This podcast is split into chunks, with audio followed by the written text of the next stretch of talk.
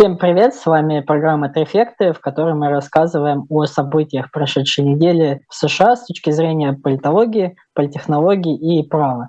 Сегодня с вами в эфире политконсультант, директор агентства «Дубровский консалтинг» и автор телеграм-канала Company Insider Павел Дубровский. Здравствуйте, Павел. Всех приветствую. Добрый вечер. Также с нами юрист, автор телеграм-канала «Yes Legal News» Игорь Слабопенса и Криса Кристи – вернемся к судьбе некоторых законов, которые мы обсуждали в прошлых выпусках, и под конец поговорим об обвинениях республиканцев э, в коррупции в адрес э, Джо Байдена. Я хочу отдельно попросить вас ставить лайки под видео, писать комментарии, вам решать, какие они будут позитивные, негативные. Мы примем любые. Э, если есть у вас какие-то предложения, вопросы, мы их все читаем, стараемся либо отвечать прямо в комментариях, либо иногда берем вопросы в эфир. Поэтому не стесняйтесь. Все это помогает нам продвигаться в алгоритмах YouTube и достучаться до более широкой аудитории. Ну, начнем мы с Старый Рид. Э, в конце мая бывшая помощница Джо Байдена, она помогала ему в Конгрессе еще э, довольно давно, уже лет, наверное, 40 назад.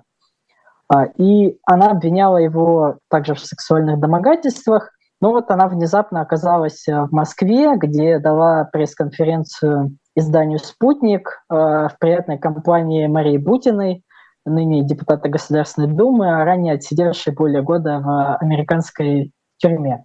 Э, Павел, можете рассказать вообще, кто такая Тарарит и почему вот она решила устроить эту пресс-конференцию из России с любовью?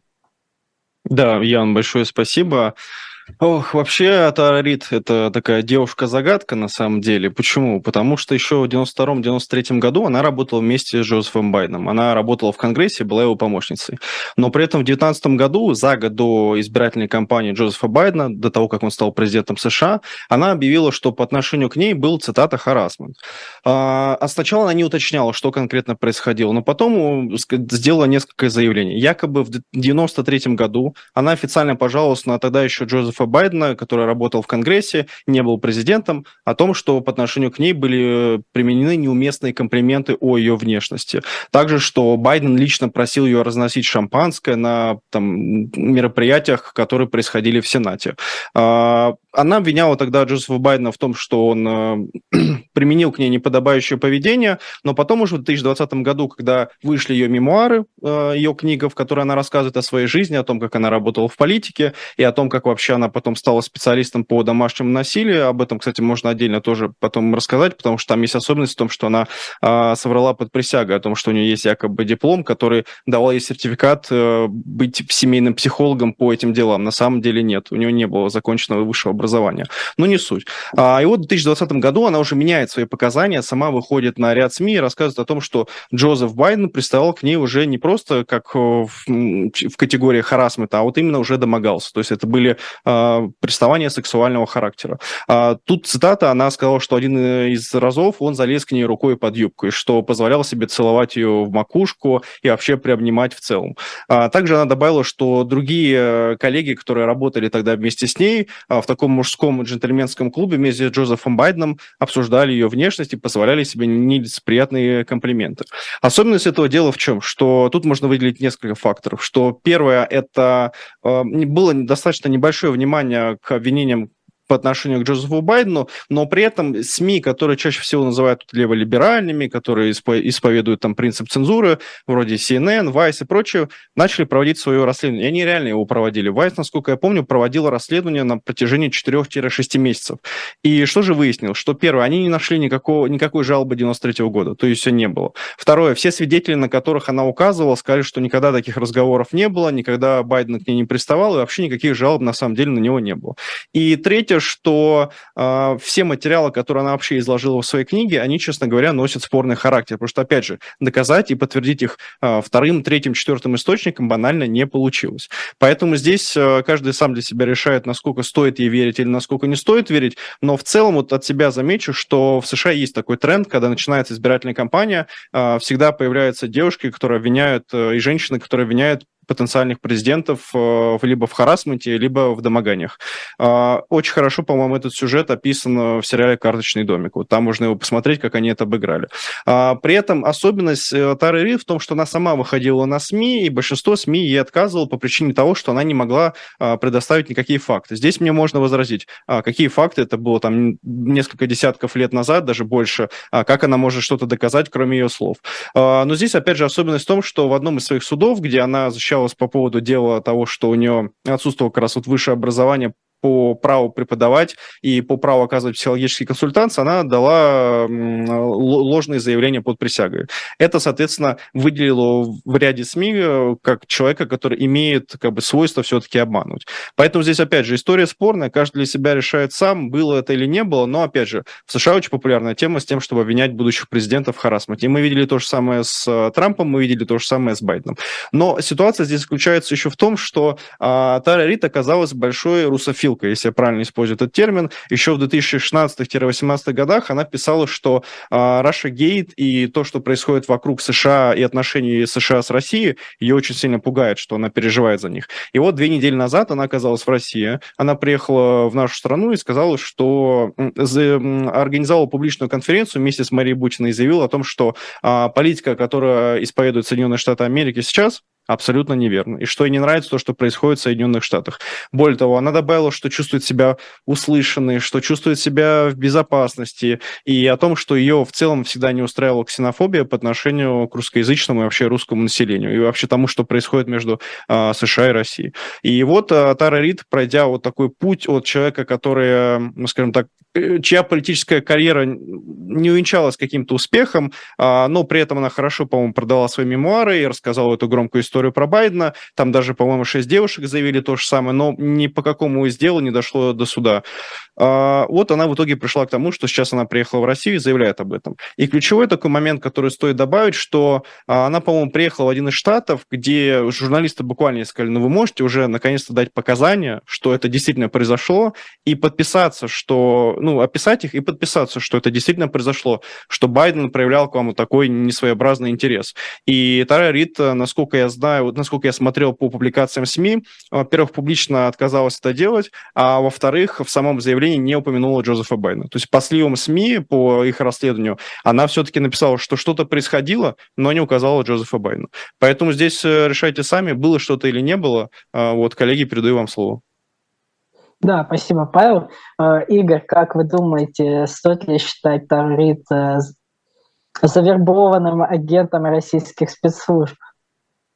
Ну, я думаю, что нет. А, на самом деле я сталкиваюсь с тем, что достаточно большое количество американцев, а, американцев, американцев, и в том числе русскоязычных американцев, они вот с таким восторгом говорят о России. Вот если бы они последовали, значит, примеру Тары Рит и поехали бы в Россию, мне кажется, что все бы они были бы счастливы. Но почему-то они туда не едут, да, предпочитая, значит, хорошо отзываться о Путине, о России, но при этом как бы живя в США со всеми там гарантиями э, соблюдения законов, э, со всеми свободами и так далее. Вот, поэтому здесь я не думаю, что она какой-то агент, но то, что она общается и даже пресс-конференцию проводила с Мариной Бутиной, конечно, наводит на определенные размышления с другой стороны. Вот, единственное, что еще здесь добавлю, что вот смотрите, мы обсуждали э, несколько программ назад, да, дело Кэрол против Трампа, и многие зрители нам говорили, ну а что такое-то, она вот взяла, придумала, как бы сказала, что Трамп там э, что-то с ней делал и как бы и выиграла дело, как так вообще, почему несправедливо? А вот, собственно говоря, пример Тары Рид, он и показывает то, что Тара Рид боится пойти в суд и дать там показания под присягой, э, сказав о том, что к ней приставали, что там какие-то доказательства и так далее. При том, что понятное дело, что э, видео не будет, как его не было и в деле Кэрол, но вот, как Павел сказал, жалоба, жалоба в там либо в HR или там какой-то этический комитет, который была бы косвенным доказательством, и о существовании которой Тара Рид говорила, ее, судя по всему, не существует. То есть это я просто к тому, что не надо думать, что суды выигрываются вот очень легко. Нужно прийти, сказать просто что-то, и все, и ты выиграл суд. И таким образом Кэрол выиграла суд. Вот, собственно, ситуация Старой Рид показывает, что суд выиграть не так легко, и кто-то даже туда не идет, дабы его не проиграть. Да, спасибо большое, Игорь. Мы тогда, наверное, будем двигаться к, пожалуй, главной новости прошедшей недели. А, специальный прокурор Джек Смит все же предъявил обвинение бывшему президенту Дональду Трампу в рамках расследования о незаконном хранении секретных документов в его резиденции Мар-Лаго в штате Флорида. Игорь, расскажите подробнее, вот в чем заключаются сами эти обвинения и я бы сказал так, является ли дело политическим заказом Байдена, вот как э, сейчас э, активно говорят консерваторы? Да, спасибо, Ян. А, ну, я в целом начну с того, что дело, конечно, уникально, потому что это первый случай, когда федеральные э, обвинения предъявлены бывшему президенту США. Мы знаем, что бывшему президенту предъявлено обвинение штата в Нью-Йорке, мы об этом рассказывали. Теперь вот у нас еще и федеральные обвинения, тоже впервые в истории. Значит, а само обвинение можно разделить на две больших части. Одна часть связана непосредственно с документами, и там нет ничего нового, сейчас я про это скажу. Вторая часть связана с теми действиями, которые Трамп совершал для того, чтобы а, не дать э, себя поймать, так сказать, за руку. То есть, что касается а, документов, то прокурор вменяет Трампу нарушения, связанные с 31 документом, несмотря на то, что у Трампа были изъято, э, было изъято гораздо гораздо большее количество документов. Тем не менее, а, прокурор, прокурор решил остановиться на 31 документе. Почему, мы пока достоверно не знаем, может быть, узнаем во время процесса. Но это в любом случае усмотрение прокурора, он решил остановиться на этих документах, он остановился. При этом эти документы, там такой внушительный список, это и ЦРУ, и а, Министерство обороны, и НСА, а, и многие другие агентства, которые действительно там не только секретные, но и совершенно секретные секретные данные а, предоставляли президенту. При этом, а, чего касались эти документы, тоже в обвинительном заключении написано, там из самого такого неожиданного, ну как неожиданного, говорили об этом, просто это были слухи, что документы касались, например, ядерной программы, документы касались а, того, как Америка намерена реагировать в случае нападения там, ну, какой-то страны, не названной на какую-то страну, или как Америка собирается нападать на какую-то страну, что она будет делать при необходимости. Опять же, страны не названные, как бы документы публичными не будут, поэтому мы не узнаем, а, какие страны, но во всяком случае, а, вот и именно за а, эти документы предъявлены претензии. При этом я прошу всех обратить внимание, что Трампу предъявили претензии, уголовные претензии уголовного характера не за то, что он э, вынес документы с территории воинской части, а за то, что он скрывал эти документы и не хотел их отдавать обратно федеральному правительству. Это очень важно понимать, потому что любимая тема сейчас разговоров о том, что а вот как же так в отношении Трампа по документам дело возбудили, а Байден и, и Пенс не возбудили и так далее. Но в этом и логика, что э, Трамп он, ему предъявляет претензии не в том, что он хранил эти документы, а в том, что он не хотел эти документы отдавать и активно препятствовал возврату этих документов, которые связаны с национальной безопасностью. Поэтому это принципиальное отличие, его нужно понимать.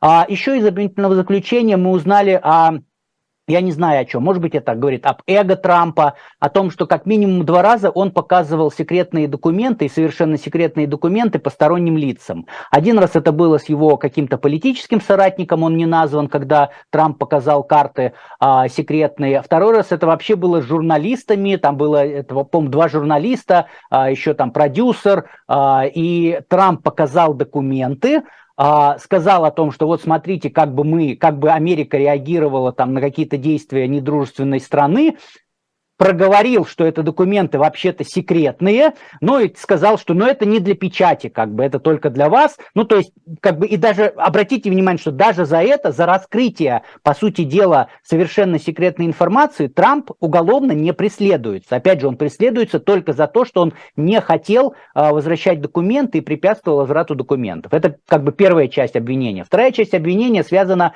как раз с действиями Трампа, что он делал. А, значит, там это как бы вообще на самом деле показывает э, абсолютное отсутствие логики в действиях Трампа. То есть, когда Трамп получил повестку от большого жюри, и, и все, ты, ты должен отдать документы.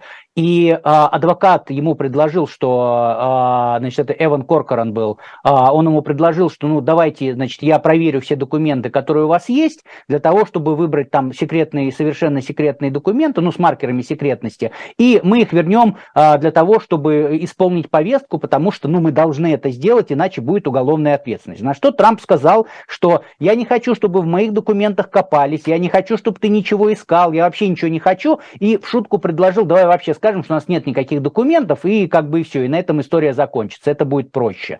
Вот, адвокат Трампа убедил, что нет, все-таки нужно проверить, Трамп согласился, и самое интересное, что он согласился с адвокатом, а параллельно в тайне от адвоката дал задание своему помощнику, чтобы часть, часть коробок с документами помощник вывез.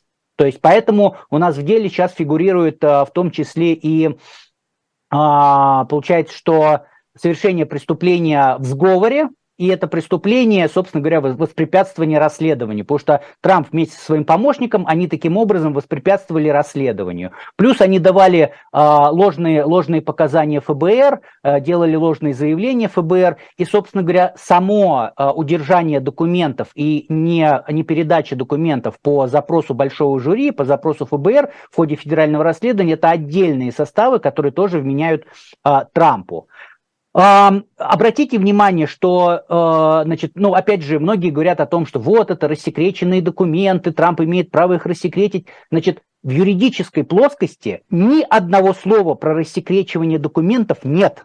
То есть юридически Трамп не заявлял о том, что он рассекретил документы. Более того, вот в одном из случаев, который я описывал, когда он журналистам показывал документы, он это проговаривал на камеру, кстати, и как бы он сказал, что это документы секретные, то есть он понимает, что это не рассекреченные документы, что они секретные, и все равно это не помешало, например, Джиму Джордану, руководителю э, юр, юр, э, департам, э, юридического комитета Палаты представителей, говорить о том, что это политическое дело, потому что Трамп все рассекретил. Ну, на самом деле сам Трамп не говорит о том, что он рассекретил, хотя посмотрим, как это будет.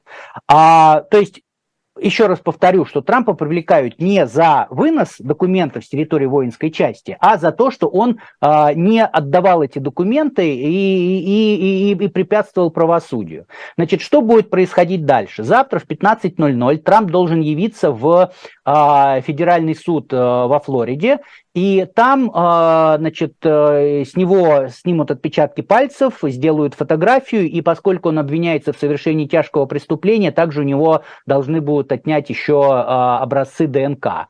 Дальше, далее будет судебное заседание, в котором суд спросит Трампа, признает ли он себя виновным или нет. Ну, думаю, что ответ мы все знаем, что скажет Трамп. И дальше суд будет решать вопрос о мере пресечения. Если бы Э, подсудимый в данном случае, обвиняемый, не был бы бывшим президентом и действующим кандидатом в президенты, я бы, ну не знаю, там процентов на 80 был бы уверен, что суд его арестует.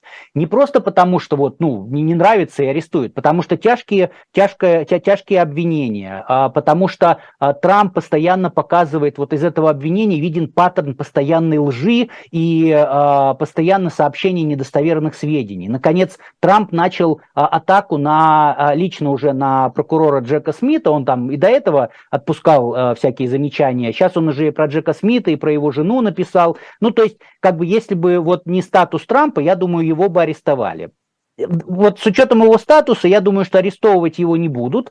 Но самый главный вопрос будет, будет ли применены какие-то меры, отпустят его под собственное поручительство, да, или же будут применены какие-то меры типа там сдачи паспорта или э, браслет на ногу. Э, вот это будет самое интересное, мы это узнаем завтра. Параллельно э, интересная история развивается с судьей, который будет рассматривать дело. Завтра, скорее всего, будет рассматривать э, magistrate judge, то есть это такой магистральный судья, это судья в федеральном э, суде, но не который ведет дело, а он рассматривает только вопрос там, выдачи ордеров или ареста.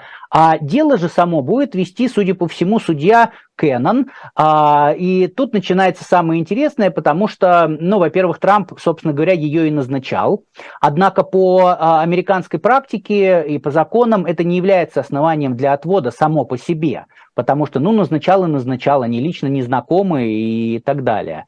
А, но дело в том, что судья Кеннон уже принимала решение в пользу Трампа, когда он пытался оспорить вот этот обыск, который у него проходил, и э, пытался сделать так, чтобы назначили э, специального мастера, который бы разбирал документы, и судья приняла полностью, заняла позицию Трампа, полностью в его пользу приняла решение, но оно было отменено апелляцией как абсолютно необоснованное.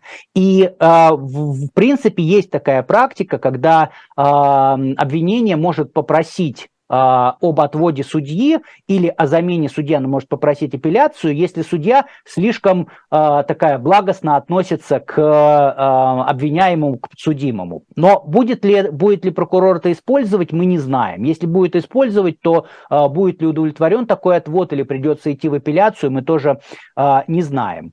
Ну и э, буквально последние пара моментов. Э, да, еще про суд. Что может помешать суду завтра? Дело в том, что за неделю до того, как было предъявлено обвинение, ну, стало известно о предъявленном обвинении, а, команду адвокатов Трампа покинул Тим Парлаторе. Это был ведущий а, адвокат, который занимался как раз а, документами, делом по документу, по, по документам. А в день, когда стало известно о предъявленных обвинениях, команду адвокатов Трампа покинули еще два адвоката.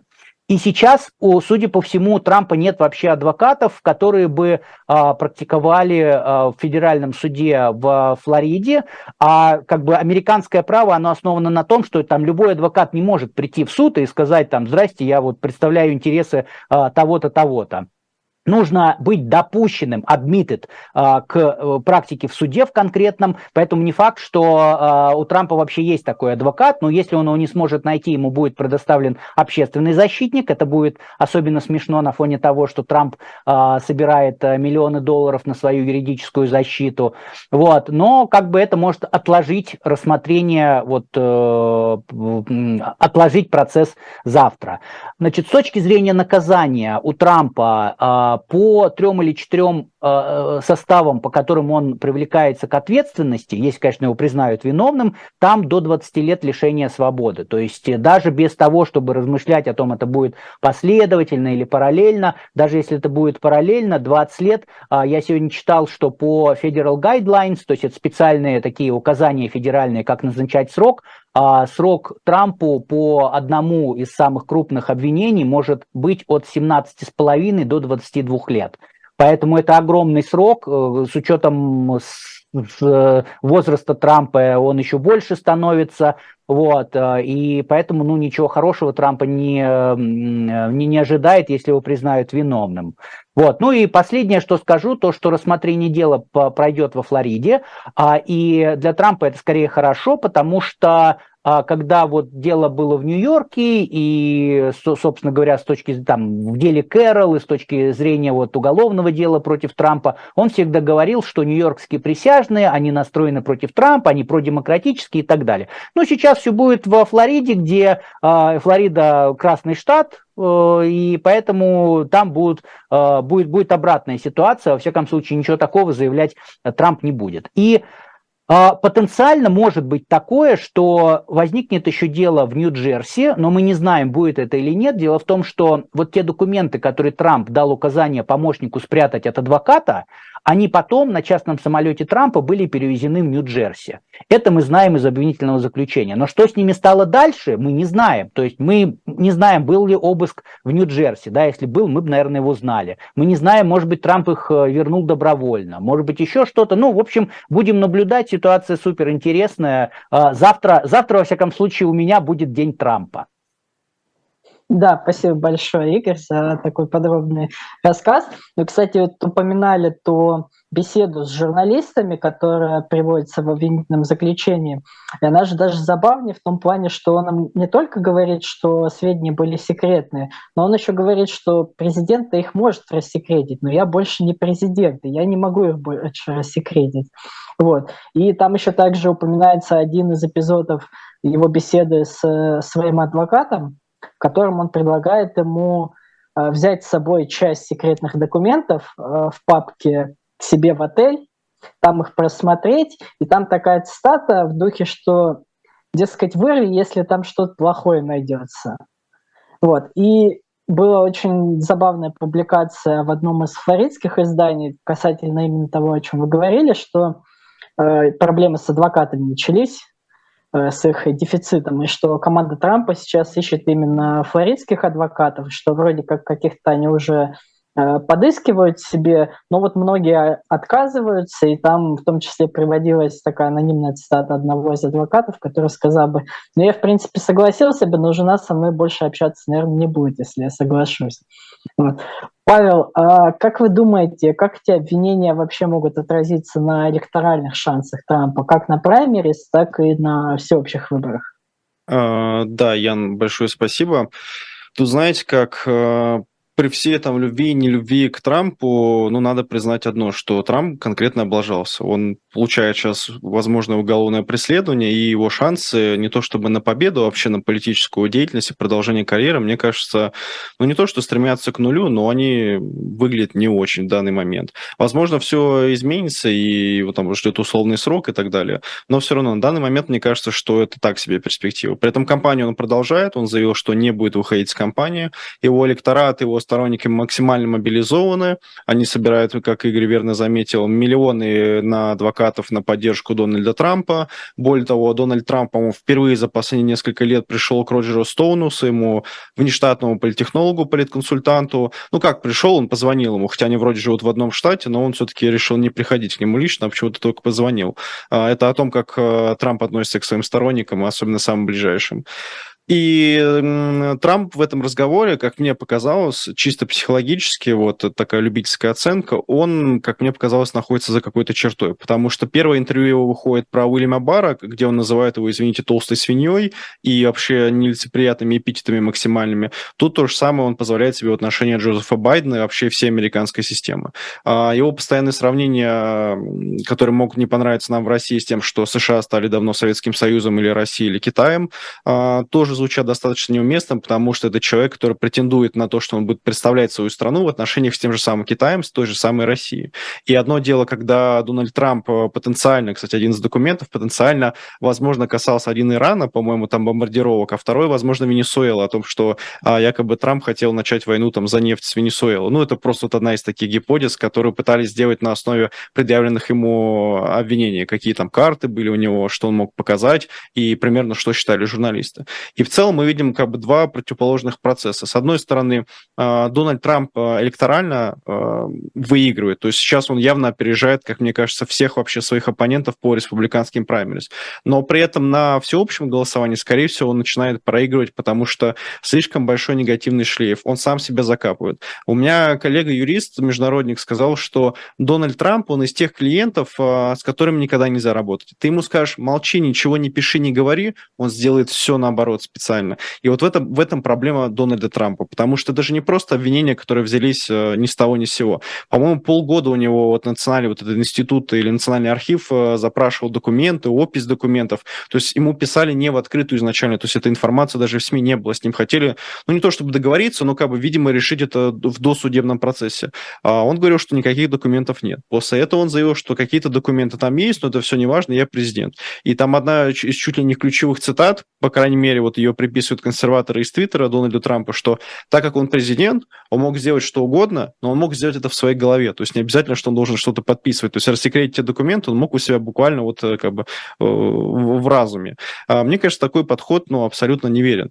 При этом а, тут немножко уйду в другую сторону. Мне кажется, что если Дональда Трампа закроют в тюрьме, для США в целом это будет международный удар и международный большой скандал, потому что США в этом плане не будет отличаться от стран, например, Центральной Азии или от стран, где есть как бы проблемы с демократическими режимами, вообще в целом с демократией. При всей моей там любви к Кыргызстану и потрясающему кыргызскому народу, но вот у них, например, тоже есть уголовные преследования их там предыдущих президентов, это Алмазбека Тамбаева, Куранбека Бакиева, он вообще там осужден на 24 года заочно, насколько я помню. И вот в этом плане США из страны, которая всем показывала пример, она может превратиться в страну, у которой, извините меня, президент бывший находится под следствием. А, или, возможно, даже в тюрьме. В этом плане, вот с точки зрения международных отношений, мне кажется, что США будет точно э, проигрывать. И последующие кандидаты, которые будут постбайновские или даже против Байдена, они точно оседлают эту риторику и будут говорить о, о ущемленном чувстве патриотизма с точки зрения того, что США раньше была там ведущая страна, которая задает темп, показывает, что делать, задает тренды, то сейчас она превращается в страну, где, извините, президентов закрывает и преследует. И здесь есть еще такой даже вот конспирологический момент, я себе совсем немножко позволю, что, э, смотрите, э, у Джозефа Байна тоже есть проблемы с документами. Да, он пошел на сотрудничество, он предоставил доступ, при этом мы до сих пор не видим ни опись этих документов, ни сколько их, ни предъявлено обвинение. Вообще никакого процесса нет, по-моему, с какого там, с января э, этого года. То есть ничего не происходит по Джозефу Байну. Параллельно с этим мы видим Майка Пенса, которому э, сказали, все окей, ваши документы проверены, не переживайте, участвуйте в праймерис. Майк Пенс буквально вот через день, когда мы узнаем о том, что у него нет проблем с документами, заявляет об участии против Трампа в праймерис, и первое, что он заявляет, о том, что он выбрал Конституцию, а не Дональда Трампа, и всю свою кампанию он посвящает буквально тому, что э, гасит, извините меня, Дональда Трампа. То есть, ну, выглядит, если бы вот в США был бы один центр принятия решений, вот один, то есть как администрация президента в России, например, то это выглядело бы именно так, что, смотрите, у нас есть там Крис Кристи, который будет критиковать Дональда Трампа и говорить о том, что он ничего не добился там со стеной с Мексикой, такой прям а, яркий популист-республиканец. Вот у нас есть Майк Пенс, это человек, который работает с консерваторами, вообще он изначально выходит из консервативного такого крыла республиканской партии, и вот он тоже критикует а, Дональда Трампа. И при этом мы снимаем обвинения с а, самого Пенса, вообще не, не, выдвигаем никаких обвинений. И при этом параллельно с Байденом его дело никуда не двигается, ничего не происходит.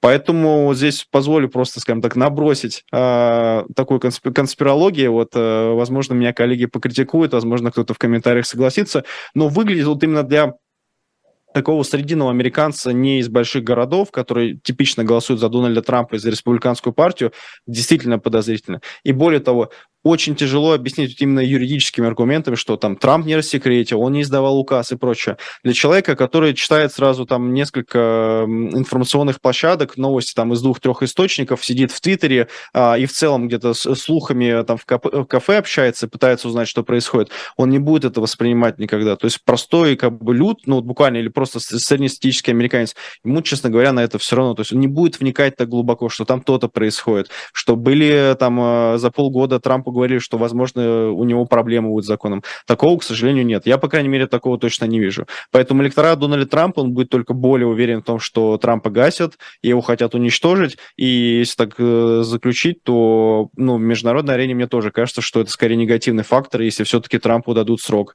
Потому что ну, по репутации это явно ударит. Да, спасибо, Павел. Ну, я просто сейчас тоже фиксирую примерно 50 на 50, а, когда спрашивают, Поддерживаете ли вы то, что Трампа могут осудить там, или выступаете против? Примерно американцы разделены пополам. Ну, в принципе, есть Южная Корея, где каждого, буквально каждого президента сажают э, за различные преступления. Вот, так что, ну и в принципе считается вполне демократической страной, так что, не знаю. Вот. Ну, перейдем к другой теме, в принципе, уже довольно сильно связанной с этим. На прошлой неделе сразу два политика присоединились к гонке за пост кандидата в президенты от республиканской партии. Сперва бывший вице-президент Майк Пенс объявил о начале своей избирательной кампании.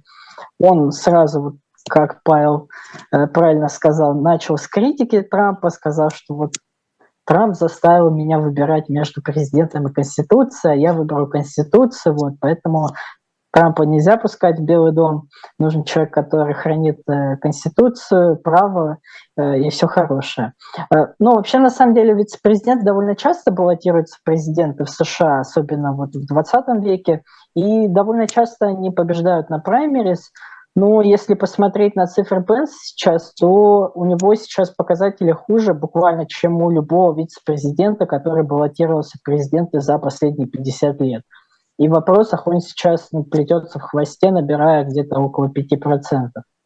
А другим кандидатом стал бывший губернатор штата Нью-Джерси Крис Кристи, который в 2016 тоже баллотировался в президенты, но потом отказался, он поддержал Трампа, затем стал одним из его советников, э, помогал ему готовиться к дебатам в 2020 году, потом сказал, что Трамп его заразил коронавирусом, вот, и очень сильно на него обиделся. И сейчас он тоже да, запустил свою кампанию с критики Трампа, сказав, что тот никогда не признает ошибок, там, винит во всем других, э, все победы приписывает только себе.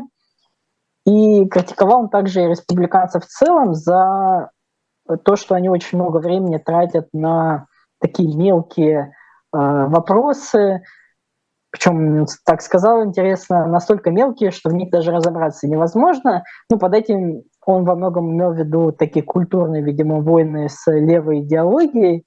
И это, наверное, такой выпад был и в сторону и Трампа, и, наверное, в сторону э, Десантиса тоже. Э, Павел, как вот вы оцениваете шансы Пенса и Кристи? Смогут ли они все-таки достойно выступить против э, Трампа? И Десантис, конечно. Да, Ян, спасибо, очень верно вот прям подметили, что вот именно выступить против Трампа. И мне кажется, что Пенс и Крис Кристи ну не то, что уступают двумя спойлерами, но явно их риторика направлена на своего главного оппонента. Очевидно. Очевидно, почему у Трампа высокие рейтинги, не президентские именно как бывшего президента, а в рамках именно республиканского электората. Здесь надо сделать оговорочку, что это разные рейтинги, потому что то, что происходит по стране, то, что происходит внутри республиканского электората, это две большие группы. Они очень сильно отличаются друг от друга. И внутри республиканского электората Дональд Трамп показывает себя сейчас номер один. Он, э, как вот мы в прошлые разы обсуждали на Трифектах, он, он выигрывает, он идет сейчас впереди. И обвинения, которые ему предъявляют, они дают ему скорее boost, то есть ускорение в плане его рейтинга, в плане роста его рейтинга. Но, как мне кажется, проблема и с Крисом Кристи, и с Пенсом в том, что ну, Пенс, он сам по себе, это как бы не личная характеристика, это про его политический образ. Он картонный. Вот он, к сожалению, очень э, скупой на эмоции. Даже когда он говорил про выбор между Конституцией и Дональдом Трампом, он звучал достаточно очень сухо. То есть он действительно такой консерватор, но консерватор от эмоций, я бы так его назвал, на самом деле, если позволите.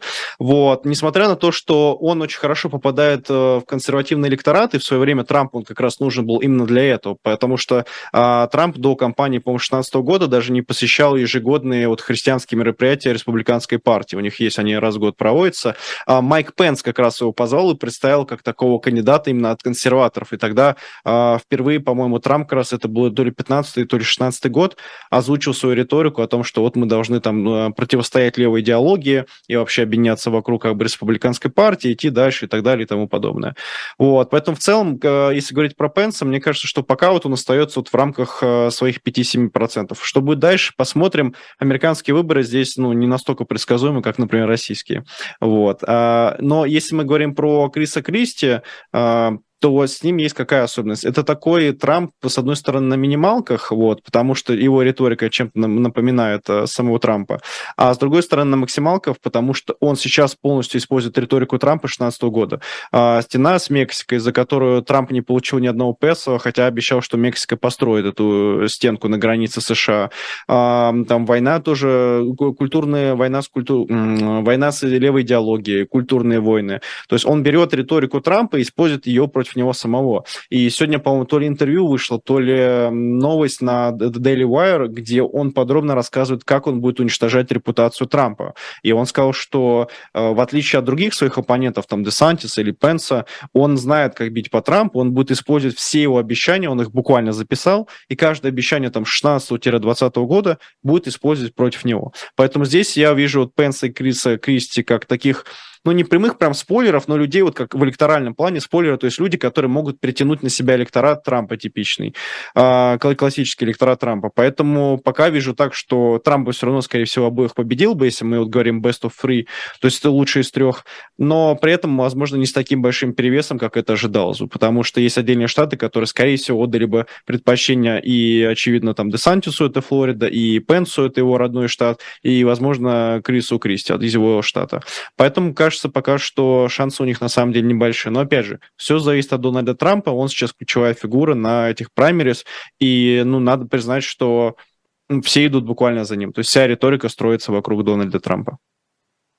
Да, спасибо, Павел. Я тоже, наверное, соглашусь, что таким парадоксальным образом предъявление обвинений Трампу только усилило его позиции на праймерис, потому что база республиканских избирателей, она все равно консолидируется вокруг Трампа, они считают, что его оболгали, обвинение – это политическое преследование, а его конкуренты, они в какой-то такой очень странной ситуации оказываются, то есть у них э, либо, либо отмолчаться, ну, как бы молчать тоже вроде нельзя. Либо осудить Трампа, но тогда навлекут на себя гнев консервативных избирателей.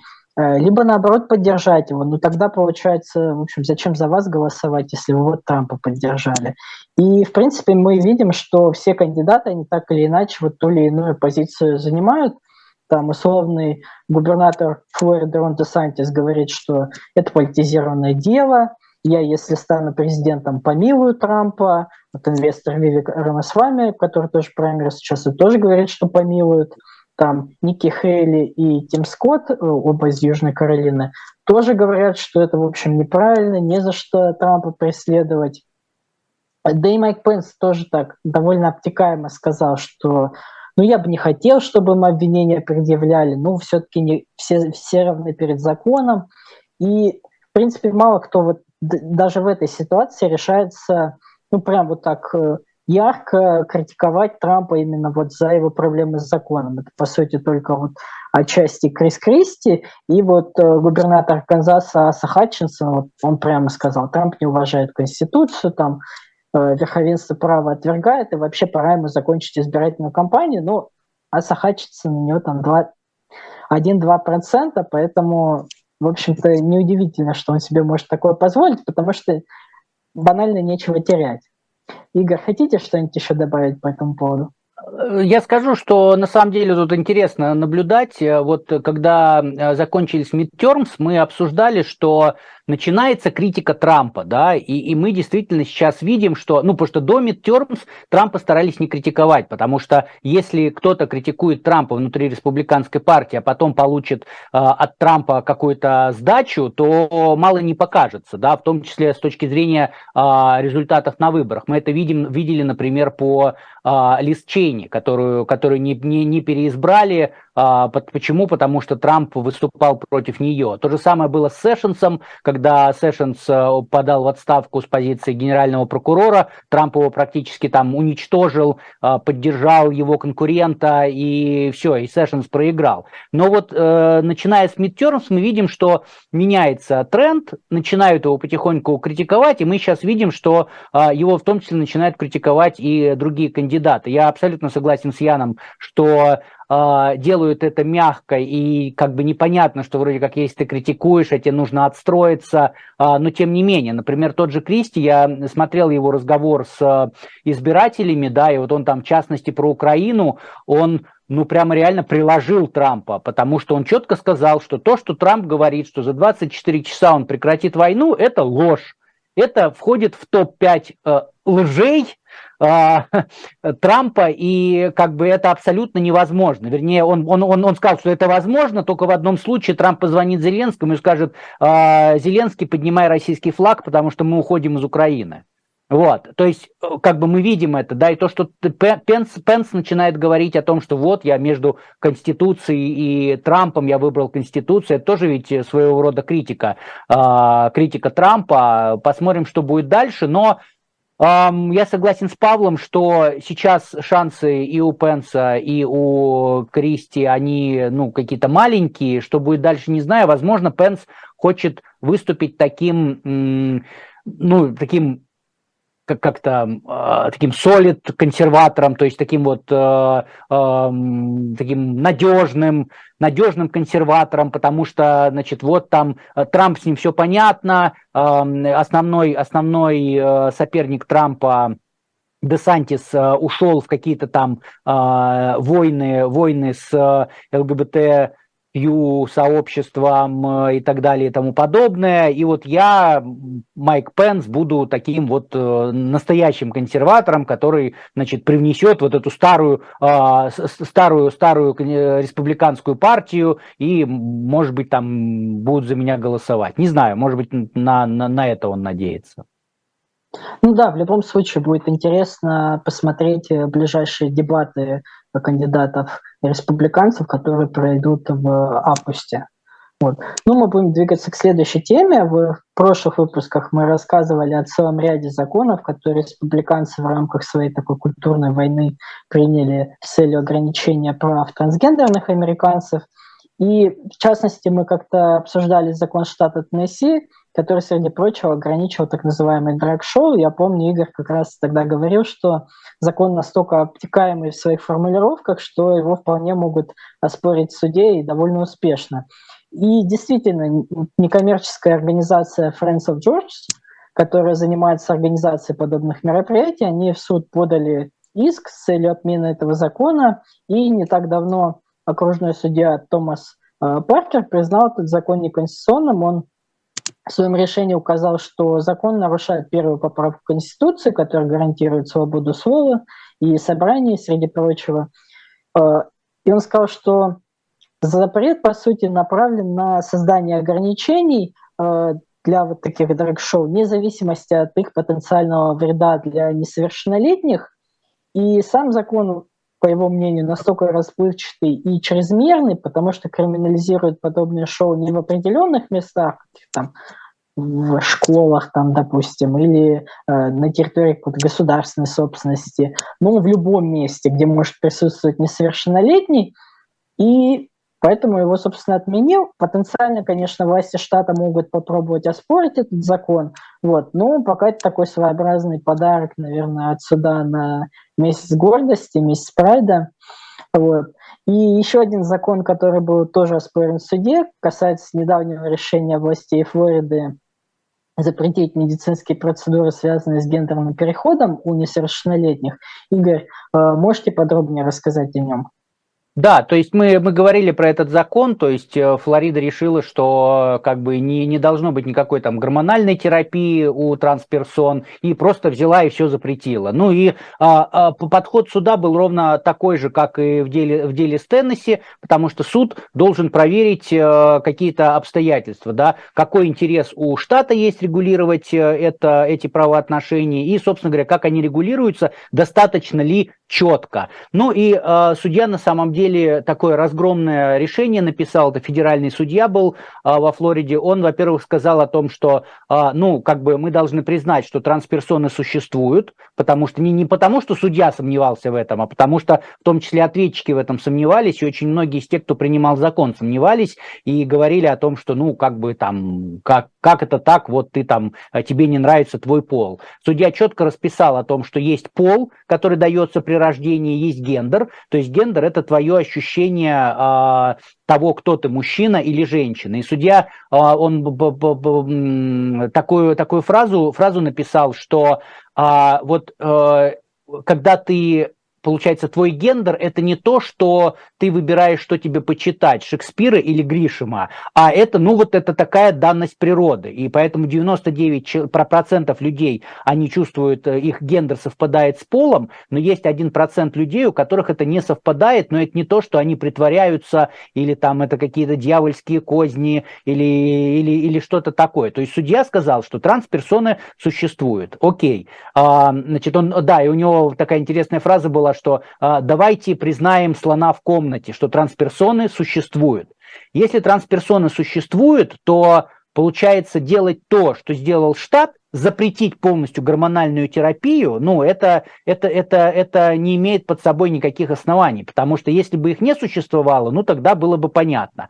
Но здесь получается, что, что трансперсоны есть, а э, гормональная терапия одобрена врачами, назначается она, вот в конкретных случаях он там, там было семь истцов, трое из которых просили обеспечительные меры, потому что им срочно нужно было применять э, гормональную терапию. Вот. И он сказал, что это не то, что кто-то взял и, и, и решил, а дай-ка я буду гормональную терапию. То есть есть несовершеннолетние дети, там из этих трех два были 11 лет, один был 8 лет.